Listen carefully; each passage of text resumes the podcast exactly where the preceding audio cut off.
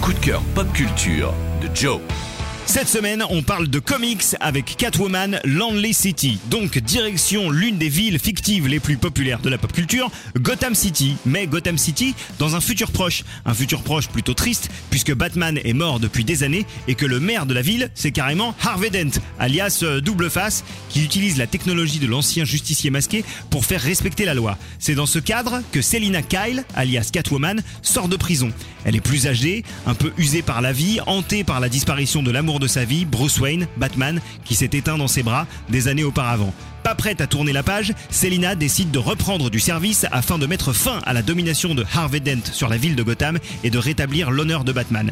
Plus qu'une histoire de vengeance, Catwoman Lonely City est un excellent comic book sur le thème du deuil, de la résilience, de l'acceptation. L'auteur et dessinateur Cliff Chiang, connu pour euh, sa super BD Paper Girls, signe ici des planches absolument magnifiques, pleines de couleurs. Il prend un plaisir évident à revisiter toute la galerie de personnages de l'univers de Batman et se joue des attentes en inversant les rôles et en faisant d'anciens méchants les nouveaux rebelles de Gotham City se battant contre l'ordre établi. Au milieu de la toile de fond du récit, Catwoman apparaît presque comme un témoin du temps qui passe, des désillusions qu'il apporte, mais aussi de l'espoir qu'il peut faire renaître quand tout semble perdu.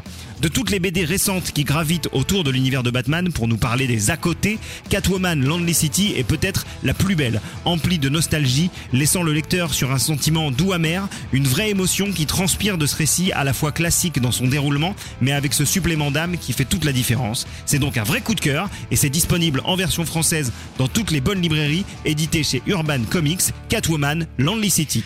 Retrouvez toutes les chroniques de WeFM en podcast sur wefm.fr.